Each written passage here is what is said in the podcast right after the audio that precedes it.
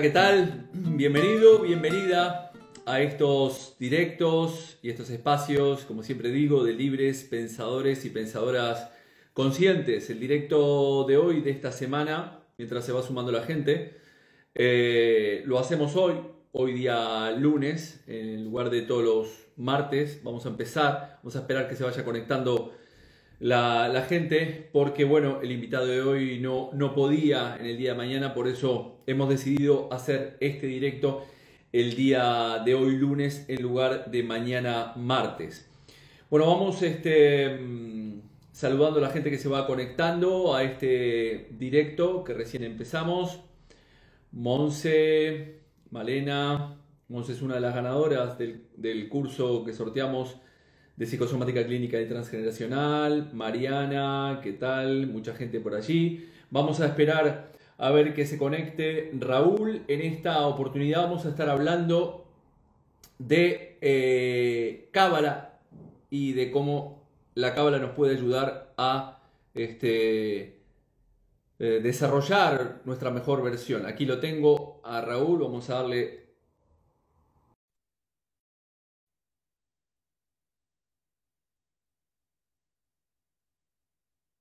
Aquí ya le mandé. ¿Qué tal? ¿Qué tal, Raúl? Ahí te vemos. Hola, Jorge, ¿qué tal? Encantado de estar aquí. Un saludo muy grande para ti y para toda tu audiencia. Un placer.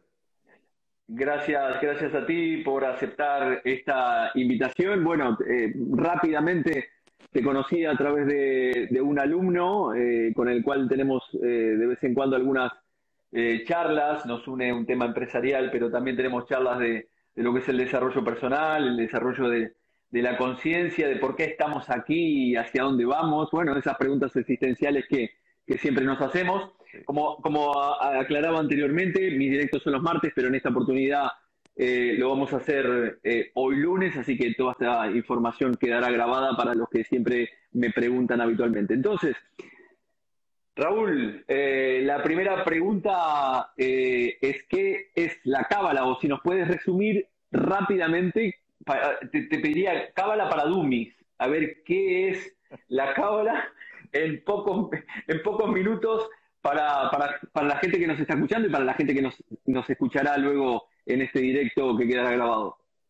Bueno, eh, mm, cábala para dummies, me ha encantado eso. Bueno, pues la definición es, muy sencilla. En realidad la cábala, eh, cábala o cabalá, en hebreo la palabra correcta sería cabalá, en castellano es cábala, sería algo así como el manual de instrucciones para el buen funcionamiento del ser humano. Esa sería una definición de cábala, básicamente. Eh, agregamos que la cábala o la cabalá en realidad son los secretos que hay escondidos dentro de la Torá, de la Torá hebrea. La Torah hebrea son los primeros cinco libros de la Biblia común que todos conocemos, la Biblia cristiana, eh, y, los cinco primeros libros eh, son llamadas la Torah hebrea. Eh, esos cinco primeros libros, según la tradición, son unos libros canalizados por Moisés, Moshe Rabenu, para los cabalistas y para los judíos, y es un lenguaje que a pesar de que se habla de historias que algunas son de terror y otras son de mucha eh, elevación espiritual y otras son de batalla y otras son de, historias de amor, hay de todo. En realidad, en realidad, nada de eso es lo que importa de la Torá. Eh, los rabinos que estudian la Torá enseñan que existen cuatro niveles, cuatro niveles de, de codificación de la Torá. Está primero el sentido literal, llamado psat, en hebreo quiere decir que son las historias. Entonces, bueno, pues uno eh, se cree que, eh, por ejemplo, que Moisés salió del, de Egipto y cruzó el Mar Rojo, ¿verdad? Y que se abrieron las aguas. Eso es el nivel psat, el literal, lo que dice la historia literal. Luego están otros dos niveles intermedios, que son el remes y el drash, que son las alusiones, las metáforas, las, eh, una forma un poco más simbólica ya, son formas más simbólicas de aproximación a los secretos. Y luego ya está el último nivel más profundo, que es el nivel de la cábala, precisamente, llamado el Sod. En hebreo, Sod significa secreto.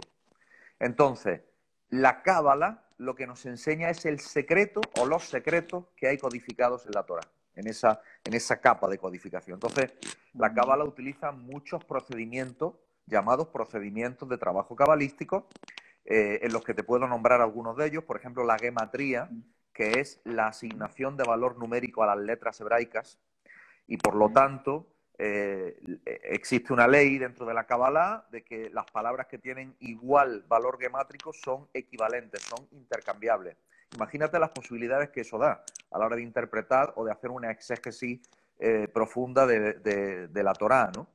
Eh, luego hay otro procedimiento, por ejemplo, que es la permutación de letras dentro de una misma palabra, cambiar la posición de las letras.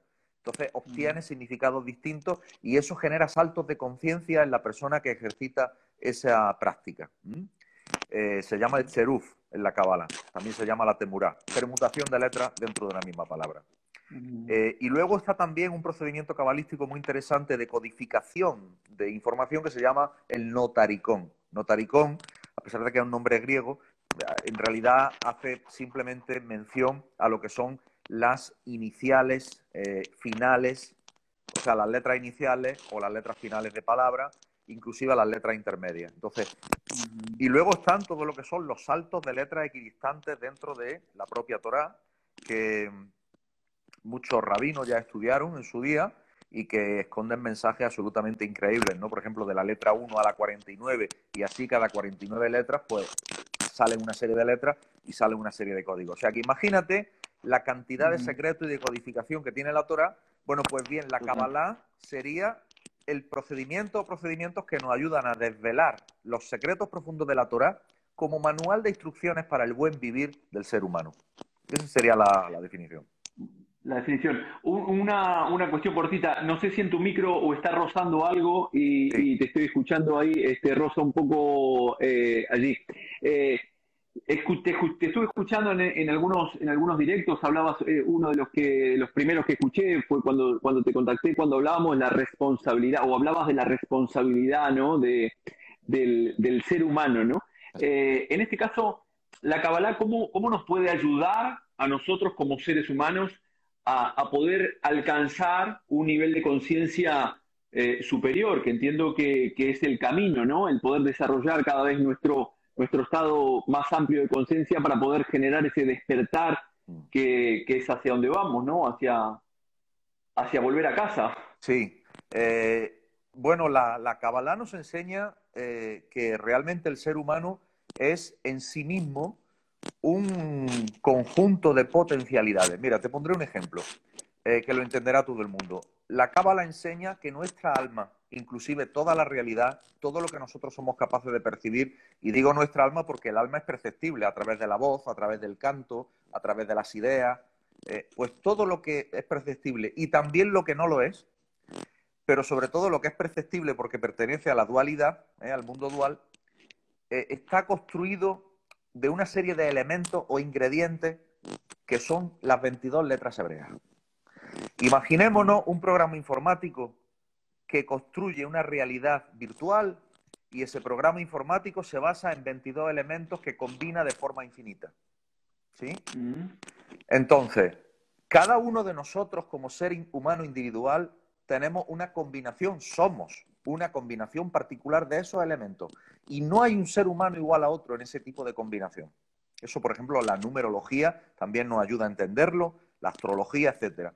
Pero desde el punto de vista de la cábala es muy interesante porque realmente, eh, y, uno de los grandes profesores de cábala, el rabino, eh, Rabí Isaac Luria, el Arizal, que fue un rabino del medievo, él ya enseñó que el alma del ser humano eh, eh, se compone de una combinación específica de letras hebreas, de códigos.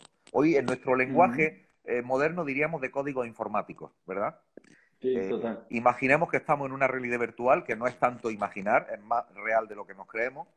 Y, y este, Exactamente. Y este rabino medieval, que no tenía un lenguaje de la informática, obviamente, hoy sí lo tenemos, él, eh, cuando iba caminando, eh, su discípulo siempre decían, sus estudiantes, que su maestro se quedaba mirando a una persona a la cara y podía leer en la frente de la persona las letras que componían su alma. Imagínate el nivel de conciencia, el nivel espiritual de Rabí Isaac Luria, ¿no? Era un grandísimo tzadik, era un grandísimo cabalista y ha sido uno de los grandes intérpretes, eh, exégetas y sobre todo estudiosos y descubridores de misterios de los mundos sutiles, ¿no?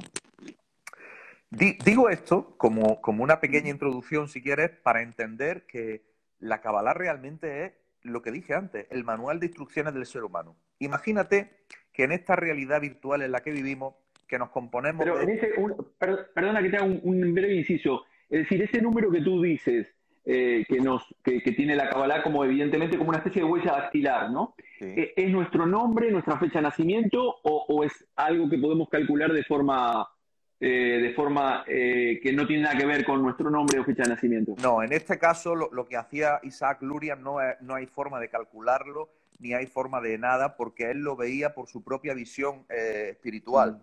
Mm. Por su avanzado estado de conciencia. Es un poco salvando las distancias lo que ocurre con Patanjali, ¿no? En, el, camino del hinduismo y del yoga y de los yoga, ¿no? pero bueno, para que entendamos un sistema de evolución de conciencia, ¿no? Entonces, eh, realmente la Kabbalah, al ser un manual de instrucciones para la evolución del ser humano, entonces te dan muchísimas instrucciones y muchísimas instrucciones muy precisas. Muchas de ellas, vamos, todas están en la Torah, por supuesto, pero muchas de ellas están incluso ya develadas por famosos cabalistas que lo han hecho a lo largo de, muchos siglos. Eh, por ejemplo, tengo detrás de mí, ahí se verá en rojo, que es todos los volúmenes del libro del Zohar. Eh, el Zohar es la, obra básica de la Kabbalah, eh, donde lo que hace el Zohar es un, es un ejercicio eso de exégesis, de interpretación de secretos de la Torah, no solo de la Torah, sino también de escritos del rey Salomón, es decir, escritos siempre anteriores al propio Zohar, que es del siglo I, y ahí lo que nos enseña es cómo funcionan esos mundos sutiles. Porque lo que nos enseña la Kabbalah es que todo lo que sucede en el mundo físico tiene su origen en un mundo no físico. De la misma manera que todo lo que sucede en un videojuego tiene su origen en el software del videojuego. Exactamente igual. ¿eh? Entonces, eh, lo que nos enseñan los cabalistas es cómo tomar el control de la realidad desde el conocimiento, y ahí respondo a tu pregunta, pero tuve que hacer una intro un poquito larga para, que, para contextualizarlo, desde el conocimiento de los elementos que, forman la realidad, toda la realidad que percibimos, inclusive nuestra propia alma y la alma de todos los que estamos aquí. Mm, tela, o sea, ahí hay un estudio profundo, porque en mi caso, curiosamente, eh, eh, la cábala es algo que siempre me ha tocado de cerca. nunca, nunca he podido estudiar, estudié muchas cosas este, a lo largo de mi vida, en estos 51 años que voy a cumplir el, mes que viene, pero, pero la cábala, conozco mucha gente en Uruguay, eh, yo soy nacido en Uruguay, y, mucha, hay mucho judío en mucha este, congregación judía en, Uruguay mm. y, siempre hablaban de la, de la Kabbalah, ¿no? Como, como, como, como herramienta de, transformación, ¿no? Este, y, y, en esa falta de profundidad del, del estudio, eh, nunca había llegado a, profundizar mucho más, ¿no? Y haciendo una pregunta, este, dentro de, lo que pude ver, tú haces, este, también ayudas a, procesos terapéuticos, psicología transpersonal. ¿Cómo, cómo, cómo, cómo introduces la Kabbalah dentro de este proceso? Es decir, ¿cómo, cómo te pediría dos o tres pinceladas de todos esos conocimientos que nos puede ofrecer la Kabbalah para, para el propio desarrollo de la conciencia Mm. Eh, dos o tres que nos puedan hacer tomar ese control de nuestra propia vida y no estar dentro de esa matrix, sino que ser nosotros los desarrolladores del software del videojuego. Ok, mira, te voy a poner algún ejemplo que creo que va a ser de interés. Por ejemplo, en la Torah se habla, concretamente en el libro del Éxodo, eh, que es el segundo mm. libro de la Torah, eh, llamado en hebreo Shemot, se habla de cuando Moisés sube al, al Sinaí a recoger las tablas de la ley. Mientras tanto, su hermano Aarón y el resto del pueblo se quedan y en ese quedarse allí resulta que eh, construyen un becerro de oro, la famosa eh, cena del becerro de oro. Claro, mm. cualquiera, cualquiera que veo esto, que, escuche esta historia y que la haya escuchado desde pequeñito, ¿no? Probablemente por su educación religiosa, enseguida se imagina, porque así se lo han enseñado, que, realmente lo que hizo el pueblo de Israel fue hacer un becerro de oro, adorar a una estatua de oro y tal sea, y se habla de idolatría. Bueno, eso es solamente la capa superficial. Entonces nos vamos al secreto que está en la palabra becerro. La palabra becerro en hebreo se dice Egel. Y Egel se compone de tres letras. Ain, Gimel, Lamed. se pronuncia Hegel. Y es un notaricón, un acrónimo, como te expliqué antes, un proceso de, descifrado cabalístico, de tres de los cortocircuitos más potentes que puede hacer un ser humano para que todo le salga mal en la vida. A saber, el primero, en la letra Ain, la inicial de Ainará, envidia, mal de ojo, ser envidioso. En la segunda letra, Gimel, Gilui Arayot, en hebreo sería la, inicial de la expresión Gilui Arayot, significa uniones prohibidas eh, sexualmente prohibidas o sexualmente impropias. Ahora si quieres entramos en este tema de la sexualidad. Y la última letra, la letra Lamet, que habla de la Shonara, la mala boca. Por empezar por la última. Imagínate la sociedad en la que vivimos, imagínate la persona que vea la televisión, imagínate los programas de debate, por llamarlo de alguna manera, o los programas de eh, lo que se llama cotilleo, ¿verdad? O los programas de... O simplemente, o simplemente las personas que hablan de otras personas mal o, ese tipo. Imagínate. Claro, entonces, ¿qué pasa? Que el código Becerro, Hegel, es un código cabalístico que hay que descifrar. Entonces, de lo que va la historia de verdad es que el pueblo de Israel cayó en la mala boca, cayó en la sexualidad eh, impropia, igual que en la generación de Noah, de Noé, eh, y en tantas otras ocasiones, como en Sodoma y Gomorra, y al final lo que hizo Dios fue destruir las ciudades, ¿no? Y eso ahora si quieres entramos también en eso, porque también tiene una historia cabalística detrás, claro. Y eh, lo que ve el ojo, mirar bien. En definitiva, si utilizamos la, la expresión asenso contrario, podemos darnos cuenta de que hay una lección de cómo vivir mira bien, como decía mi abuela, ¿no? Mira bien y no miras y no distingas entre quién, ¿no? Eh, siempre mirar bien y sin juzgar, lo que se, dice mirar sin juicio. Eh, y respetar la vida de cada uno, no porque alguien tenga un, no sé, me lo invento, un Mercedes 500 clase S, que no sé si existe todavía ese coche o no. Eh, hablo de mi época cuando yo entendí algo de coche, ahora entiendo poquísimo. Eh, ahora está de moda el Tesla, me parece, ¿no? Bueno, pues imagínate que alguien se compró un Tesla y, el vecino le envidia mucho, ¿no? Y, entonces quiere que no tenga un Tesla. Y, él quiere tenerlo, pero que no lo tenga el vecino, ¿no? Entonces, ahí está todo el tema de la Ainara, el mal de ojo, la envidia, ¿no? Eh, el tema de las uniones prohibidas. Eh, aquí hay dos temas muy delicados de cómo vivir mejor, que se engloban dentro del becerro de oro, dentro de la letra central de la palabra Hegel, la Gimel, de Gilui Arayot es decir, uniones eh, sexuales impropias. Hay una cosa muy importante que es el maltrato de la semilla del semen por parte del hombre. Eh, en mi experiencia terapéutica, y aquí te pongo un ejemplo práctico de cómo yo lo aplico en mi consulta, la gran mayoría de cortocircuitos, por no llamar pecado, porque la palabra pecado no me gusta, pero cortocircuitos realizados por ancestros eh, nuestro, inclusive por, nuestra propia generación, y que genera la mayor parte de los conflictos que hoy día vemos cuando analizamos un árbol genealógico, precisamente viene de la mala utilización de la semilla y de la sexualidad. Y estoy seguro que tú lo has visto también en tu consulta millones de veces. Entonces. Sí, eh, yo en mi caso que, veo mucho el tema del transgeneracional, ¿no? yo mm, eh, a, nivel terapéutico trabajo con la psicosomática clínica y el transgeneracional y cómo heredamos esa, esa herencia psicológica, eh, una de las, de las cuestiones que también analizamos es el proyecto sentido gestacional, es decir, qué había en la cabeza de tus padres a la hora de concebirte. Así es. Eh, y entiendo que también irá por ahí, ¿no? Así es. La Cábala también enseña que es muy importante el mismo momento de la concepción, en qué está pensando el padre, en qué está pensando la madre, en el momento de la concepción, si ese hijo es deseado, si ese hijo no es deseado, si ese hijo eh, eh, eh, ha, venido, eh, imagínate, no es lo mismo tener una relación sexual bajo los efectos de la droga o del alcohol o inclusive mm, producto de una violación que tener una relación sexual, tener una relación sexual como mandan los cánones cabalísticos, que es teniendo una meditación cabalística sobre letras hebreas para bajar una alma muy elevada a este mundo, mientras se hace el acto sexual. Imagínate el nivel.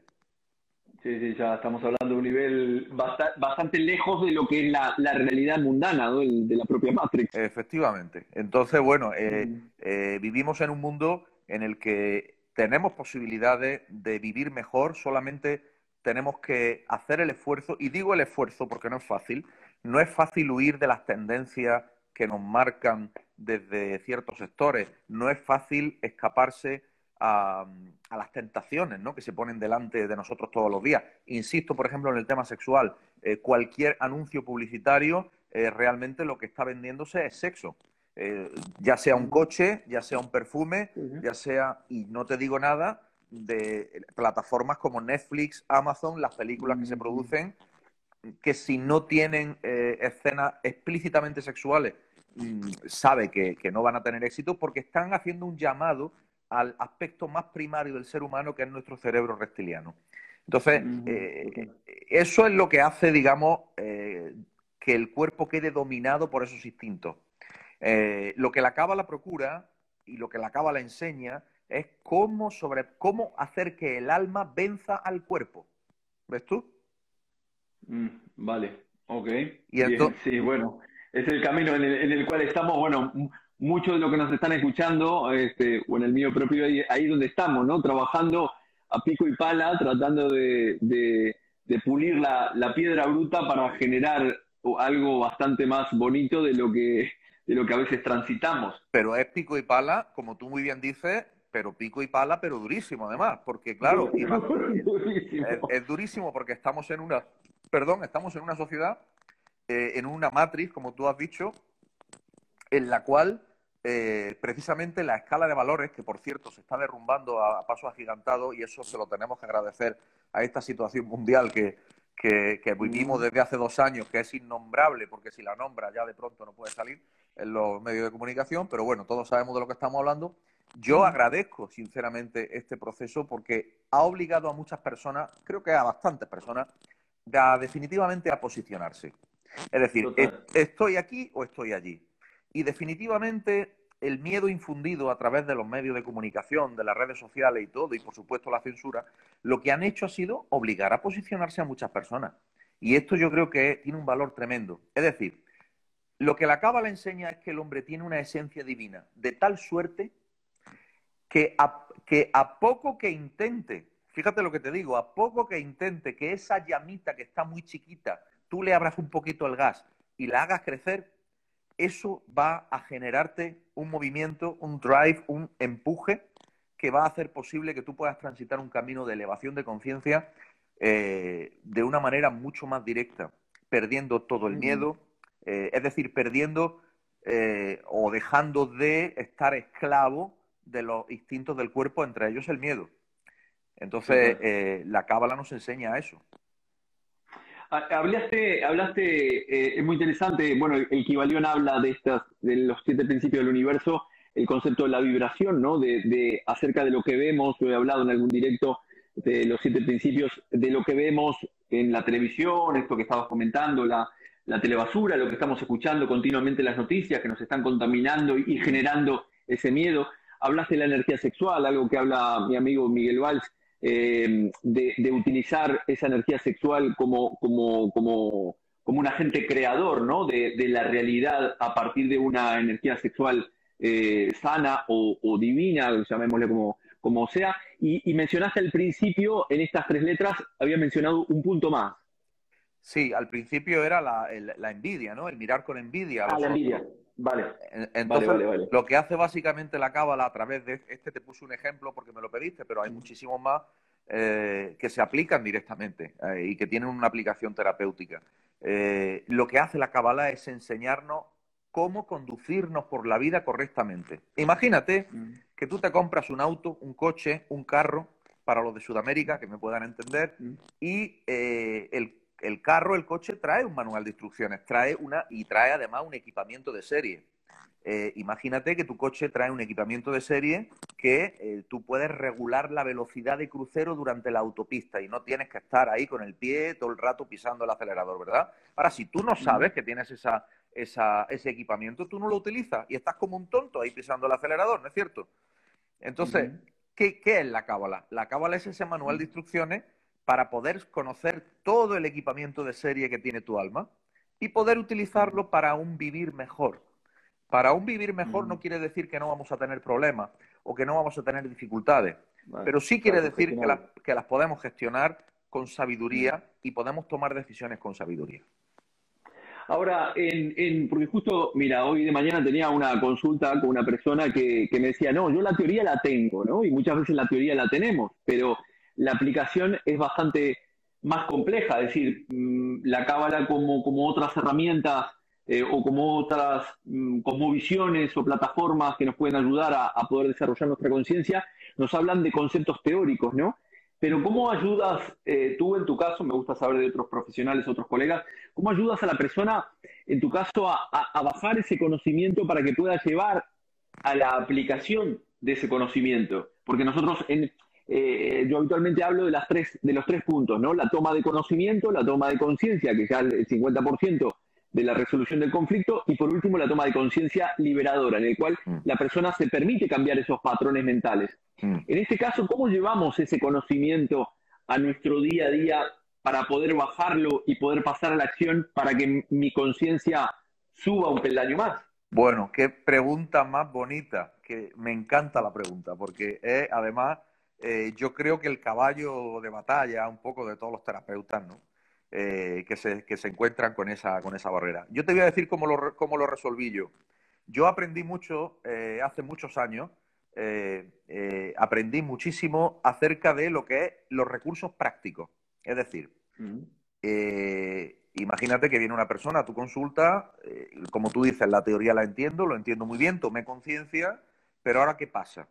Entonces, para mí es muy importante, y esto es un pequeño secreto profesional que te revelo ahora que no nos escucha nadie, para mí es muy importante eh, recetarle actos físicos. es, decir, es decir, te digo actos físicos porque ayudan simplemente a que en la cábala llamamos la biná, o sea, la parte lógico-racional, eh, mm. ayuda a que esa parte lógico-racional eh, quede contenta, quede tranquila. Necesita mm. una explicación y además necesita, y además necesita una explicación en su propio lenguaje y en sus propios términos. Cuando de hecho, mm. cuando tú trabajas con transgeneracional, como es tu caso y el mío, o, como, o, con lenguaje simbólico, el alma ya se está enterando a otros niveles. Pero es el alma, el de la personalidad concreta, la que quiere una respuesta, la que quiere controlar, la que quiere que me digan qué tengo que hacer A, B, C, D, y entonces obtengo D. Entonces yo lo que hago siempre es lo que el maestro Jodorowsky llamaba la trampa sagrada. ¿eh? ¿Qué, es la trampa sagrada? Recetar un acto físico. Un acto. Vale, ¿Eh? exacto. Pero con contenido simbólico. Exacto, exacto, exacto. ¿Eh? Para que el inconsciente, evidentemente, que es simbólico, lo, lo, entienda. Nosotros llamamos, bueno, los, los actos de vida. También en, el coaching se dice que si no hay una acción, no hay una comprensión. Si no hay una acción de la aplicación de ese conocimiento en tu día a día mediante un acto que muchas veces, si es simbólico, es mucho mejor, como escribir cartas o quemar cartas o, o hacer cualquier otro acto simbólico que en la programación lingüística yo utilizo, mm. utilizo muchos, no hay esta comprensión. O sea que estás hablando de estos pequeños actos que nos llevan a pasar de ese conocimiento a aplicar en el día a día esos con pequeños actos ese conocimiento para que la persona pueda hacer ese clic o como me dijo alguien en algún momento, ese clac. Exactamente. Mira, te pondré un ejemplo muy gracioso de que me viene a la mente, así hablando contigo, ¿no? Eh, en, una, en, una de, eh, en una de mis formaciones, una alumna, eh, bueno, revisamos, por supuesto, casos de, todos, y, esta alumna tenía un bloqueo con, con, cierto, con cierto problema de, a nivel de ingresos profesionales, ¿verdad? Y de mm, terapeuta también, por cierto, y, y tenía un bloqueo ahí, ¿no? Entonces descubrimos en el árbol genealógico que sus abuelos no sabían ni leer ni escribir y que eso les había dificultado mucho el poder generar ingresos o poder ganar dinero o poder tener acceso a una profesión que en aquel contexto hubiera generado, eh, digamos, eh, más ingresos. Entonces, cuando ya lo vimos todo, por supuesto, con todas las coincidencias numerológicas y, bueno, auténticas bombas atómicas de conciencia, no obstante, esta persona, que tiene un 7 en personalidad profunda, eh, quiere decir que es muy controladora. O sea, el 7 es el, arquetipo del control, eh, le dije, mira, vas a hacer una cosa. Digo, en tu negocio, pon un cartelito en la puerta durante 22 días que diga, se dan clases de lectura. Con tu, bonito. Con tu teléfono. O que pregunten en la puerta. Y, su negocio es un negocio de, terapia, es decir, ella es masajista, hace masajes, hace tal, Tú imagínate que ella ponga en la puerta, se dan clases de lectura. Bueno, te puedes creer que bastante gente preguntó por las clases de lectura. Me lo creo totalmente, total, total, total, me lo creo, me lo creo. Esto es un ejemplo. sí, sí, no, sí, sí. Podría también contar un montón de ejemplos este, de, de, aquí, pero me, me, parece muy, me interesa mucho cómo, cómo, cómo trabajan este, otros, otros terapeutas. Ya que estás aquí, te voy a preguntar, porque la persona que nos, que nos une, eh, haciendo, me hizo la, aplicando el conocimiento del curso que hizo contigo de Cábala, eh, somos un 8, un 26. Sí. ¿Vale? Entonces me gustaría que ya me hacer una mini consulta contigo. ¿Qué significa para que, bueno, él ya, yo ya lo sé, yo ya lo averigüé, pero ¿qué significa un 8 de personalidad profunda? Uf, eh, significa muchas cosas. Eh, fíjate, yo en mi metodología, eh, de hecho lo que hago es que cuando tengo todo el mapa, yo parto siempre de un motivo concreto de consulta, porque es, la es, la forma concreta de aplicar prácticamente ese conocimiento. en general es un arquetipo, claro, todos los arquetipos, de la misma manera que en astrología hay arquetipos, Acuario, Marte, eh, son arquetipos que significan cosas y son muchas cosas las que significa. Por ejemplo, Marte significa 200 cosas, ¿no? La guerra, la sangre, yo qué sé, según el contexto, ¿no? El arquetipo 8 y en concreto el 26, el 26-8 es uno de los llamados números especiales dentro de esta metodología. Y el 26 habla del el tópico salud-enfermedad, es decir, alguien que tenga un 8 en su personalidad profunda, pues eh, desde luego que tiene un camino y un recorrido de terapeuta, de ayuda del contexto de salud-enfermedad. Eso por empezar. Luego también tiene una facilidad, bueno, tiene, primero, no puede tener jefe, un 8 jamás tiene jefe, el, el 8, él es el jefe. ¿Eh? No puede tener un jefe porque, bueno, igual lo puede tener durante un periodo de entrenamiento. Eh, sí, exacto, porque quizá estuvo en una empresa durante algún año o dos y tuvo superior y tal, pero llega un momento en el que el, en el, que el 8 es completamente autónomo. Eh, mm. el 8 en personalidad profunda tiene una facilidad para ganar dinero y para mm. adquirir territorio, una facilidad innata. Eh, el 8 también está muy ligado a lo que es la reproducción, la sexualidad, pero con fines de reproducción sexual. O sea, no, no con fines de sexualidad lúdica, sino con fin de reproducción sexual. Eh, en fin, muchas cosas. Y por supuesto, a nivel y por supuesto, a nivel cabalístico, el arquetipo 26 es súper importante en la cábala. Los que sepan cábala y que estén eh, escuchando. Sí, sí, me dijo, me dijo nuestro. Sabrán, porque obviamente es la gematría del nombre de Dios, Yuge del nombre del tetragramatón famoso, que simboliza ni más ni menos que el alma, en realidad. Entonces, eh, y que es un fractal de lo que sería el alma del alma, que en Kabbalah también está relacionada con el arquetipo 8, por el, por el siguiente motivo. Eh, en Kabbalah nosotros sabemos que vivimos en una realidad virtual donde existe el tiempo y el espacio. Están los eh, cuatro puntos cardinales para que haya volumen, para que haya espacio, y luego está arriba y abajo. Entonces son seis puntos. ¿Mm? Dentro de esos seis puntos se anida una conciencia que es un fractal de la divinidad. Y esa conciencia se anida, ese sería el arquetipo 7. Tenemos ya el 6, luego tenemos el 7.